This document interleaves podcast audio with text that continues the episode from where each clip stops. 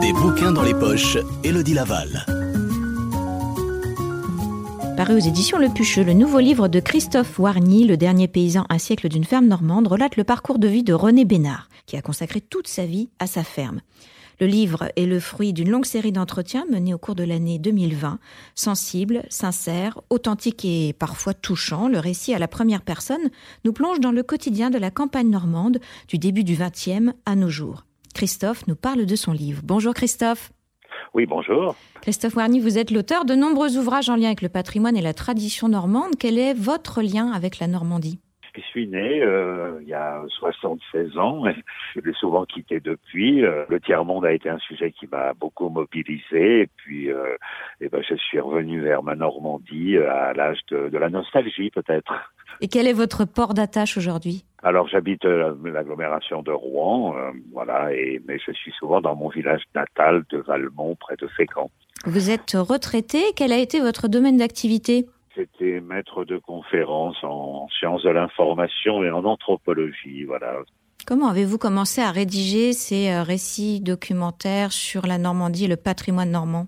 Ah, Disons que c'était pas centre d'intérêt, comme vous disiez tout à l'heure, euh, prioritaire, en voyant comment mes petits-enfants fonctionnaient, ce qui était complètement différent de ce que j'avais connu au même âge que 50 ans plus tôt, bah, disons, ça m'a, ça m'a ramené vers mon enfance, et mon enfance, c'est la Normandie et le Pays de Caux. Est-ce que vous aviez vous-même dans votre famille des personnes qui étaient impliquées dans le domaine agricole? Non, pas du tout. Hein. Et c'est ce dernier ouvrage, c'est une saga paysanne.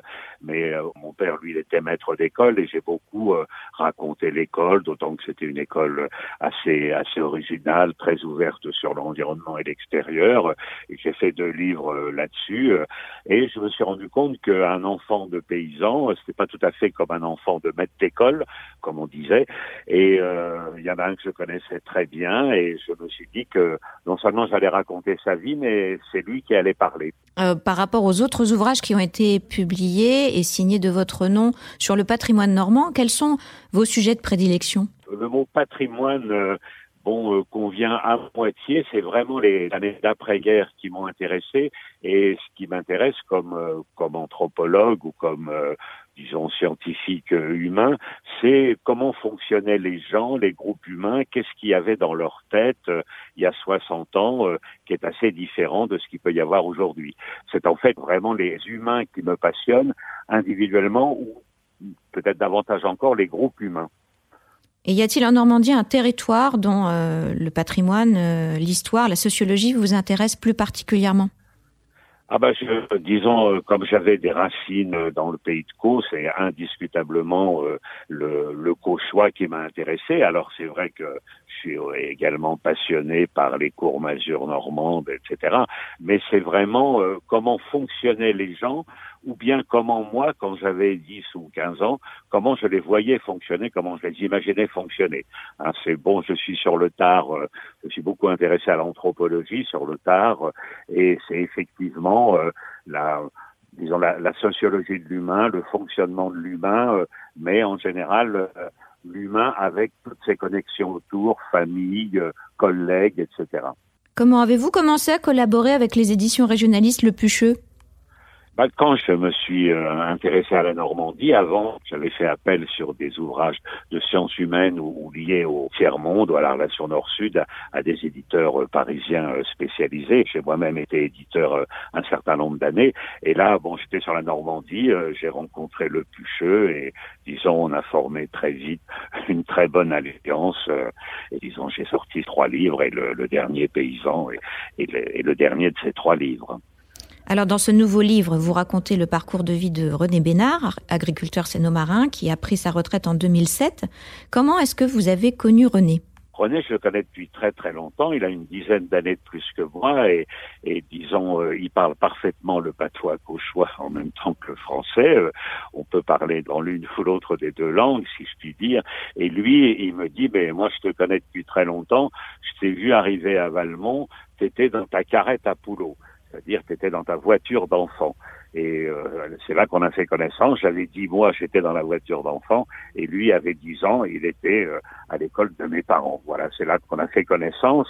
Et ensuite, bah, on ne s'est pas vu tous les jours, hein, bien sûr.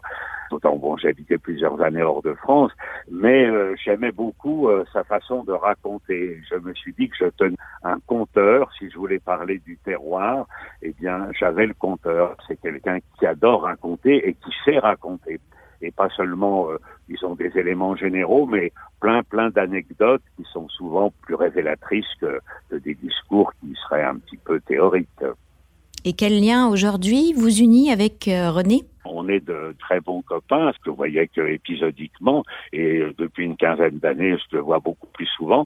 Et euh, je dois dire que juste avant le confinement, on a passé des dizaines d'heures ensemble, chez lui, au resto, à marcher dans la campagne, et avec mon magnéto dans la poche, j'ai enregistré. Et je peux même le remercier parce que quand le premier confinement est arrivé, j'avais déjà euh, rassemblé un certain nombre de choses et j'ai commencé à mettre de l'ordre dans, dans les notes, dans les dizaines d'heures enregistrées. Et comment René s'est confié à vous? Comment il a organisé son discours? Ou du moins, comment vous, vous avez pu orienter son discours? Alors, euh, c'est vrai que ça a été... Euh, disons, relativement désordonné, au début assez ordonné parce que il avait de très bons souvenirs de ses parents et de ses grands-parents qu'il avait connus, ce qui me permet de, disons, d'aller sur un siècle entier. On commence en 1917 avec sa grand-mère qu'il a très bien connue, et donc il m'a, très bien restitué l'histoire de sa ferme et des aïeux avant que lui-même en soit le, en soit le, j'allais dire le propriétaire. C'est faux puisque il est un fermier et les paysans cauchois sont pas en général pas propriétaires de la terre. Hein. Donc euh, c'est comme ça que ça s'est fait au début de façon assez chronologique. Et puis après, bah, il faut discuter beaucoup avec euh, pas mal de choses qui vont pas servir, mais de temps en temps, on isole une anecdote et puis ça fait rebondir. Euh, et disons, j'ai pris autant de plaisir à, l'interview et à la discussion que je t'en ai pris euh, ensuite à mettre de l'ordre dans le récit. Alors justement, le livre commence avec le récit de l'obtention difficile d'ailleurs du certificat. Puis René se plonge dans l'histoire de sa famille avant d'aborder euh, la sienne. Donc du coup, l'organisation que vous avez choisie pour le livre, c'est à la fois une organisation chronologique et thématique. Et pourquoi vous avez choisi d'organiser cet ouvrage de cette façon? Je pensais que la, chronologie était plus facile parce qu'elle permet de voir euh, l'évolution euh, de la ferme hein, entre sa grand-mère qui n'a qu'arrive avec rien et puis lui euh, qui a construit quelque chose, même si le jour de sa retraite, il continue à traire ses vaches à la main. Donc j'ai utilisé toute la chronologie, puis de temps en temps, je me suis arrêté sur certains secteurs qui sont des secteurs clés dans le pays de Caux, comme par exemple, tout ce qui a trait aux, animaux, les vaches, c'est l'élément roi de la ferme, mais aussi je me suis un peu appesanti sur le lin, qui est quelque chose de particulier que René aimait, beaucoup. Mais je dois dire que, comme vous le dites, c'est chronologique et thématique, mais j'ai toujours fait en sorte qu'on passe pas deux, trois pages sans qu'il n'y ait pas une anecdote, euh, soit révélatrice, soit drôle, parce que il est globalement drôle, René. Ah, justement, comment définiriez-vous le caractère de René? Bah, je pense que c'est un vrai paysan cauchois, euh, avec quand même une différence euh, qui m'a avantagé, c'est que ça n'est pas un taiseux. Euh, René, euh, il parle, il est assez exubérant et, et c'est donc ce qui me permet de recueillir énormément de choses. Je dois dire, pour compléter ma documentation, je suis allé interroger aussi trois, quatre autres paysans du même âge, ce qui me permettait d'avoir des infos et puis de poser de nouvelles questions à René. Mais disons qu'il n'avait pas le caractère très spontané de René et puis l'envie de rire de tout. Et malgré une vie qui a été loin d'être facile, de pratiquement jamais se plaindre. Et quels sont les événements de la vie de René qui vous ont le plus touché personnellement? Bah, Ça peut être la, la, sienne ou, celle de, de, ses parents. Euh, bon, c'est vrai que je pourrais en citer euh, euh, un, mais qui tient à, sa mère. Et bon, il avait à ce moment-là 5-6 ans. Son père est, prisonnier dans un camp après la débâcle en 40. Et bah, il n'est pas très heureux d'être dans ce camp et, il demande à sa femme par lettre, bah, viens me chercher. Et cette femme, euh, qui n'est jamais sortie de Valmont, euh, eh bien, va devoir aller en train à Pithiviers. Elle ne sait pas où est Pithiviers, elle ne sait pas comment on prend un billet de chemin de fer. mais finalement, euh, elle part avec sa valise bourrée de jambon et de saucissons pour euh, s'il y a un contrôle difficile, parce qu'il y avait des contrôles partout, disons en 1940, euh, bah, disons euh, donner aux gens un saucisson ou, ou, ou du beurre ou autre pour régler le problème de contrôle.